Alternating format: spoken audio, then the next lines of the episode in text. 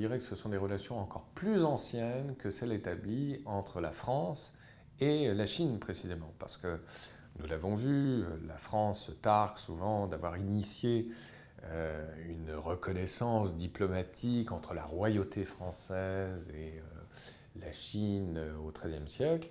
Mais en définitive, on le sait bien, les frères Marco Polo se seraient conditionnels rendus en Chine via les routes de la soie. Conditionnels parce qu'il semblerait, d'après certains spécialistes et, leurs travaux récents, que Marco Polo n'aurait jamais dépassé le détroit du Bosphore. Alors un mythe s'effondre, mais peu importe, le mythe reste assez vivace. Et en tout cas, plus sérieusement encore, euh, euh, vous avez des historiens qui attestent que manifestement, un certain nombre de grandes inventions euh, qui auraient transité précisément via les routes de la soie seraient venues à l'Europe via l'Italie. Et on pense en particulier aux pâtes, évidemment les spaghettis qui sont d'origine chinoise. Et, pas que, et pas que la, euh, la lettre de change, notamment, qui a révolutionné ou préparé d'une certaine manière euh, la révolution industrielle euh, en Europe, est une invention chinoise. En tout cas, chronologiquement, on le sait, ce sont les Chinois qui sont à l'origine de la lettre de change.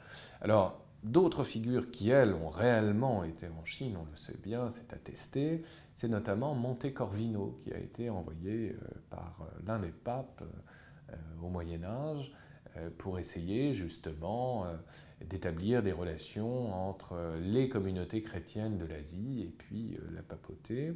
Et puis si on avance dans le temps, la première grande figure de la sinologie européenne, précisément, est italienne.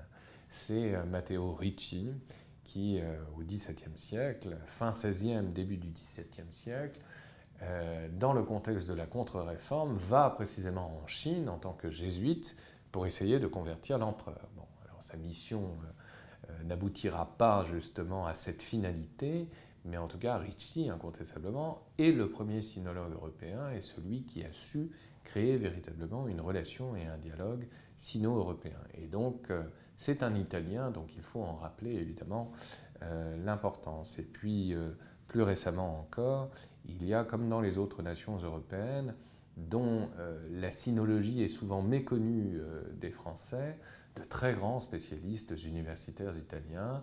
Alors on pense un peu à la manière d'un Sven pour euh, la Suède, au dénommé Giuseppe Tucci, qui était à la fois sinologue et tibétologue, donc spécialiste du Tibet, qui a été une très très grande figure concernant la connaissance du Tibet dans le monde européen dans les années 30, dans les années 40. Bon d'un point de vue de la configuration politique, bien sûr, il y a des relations officielles entre euh, l'Italie donc, euh, et le gouvernement euh, de Rome et la République populaire de Chine, mais ce qu'il ne faut pas oublier non plus, c'est que Rome a cette particularité, évidemment, d'abriter aussi le Vatican.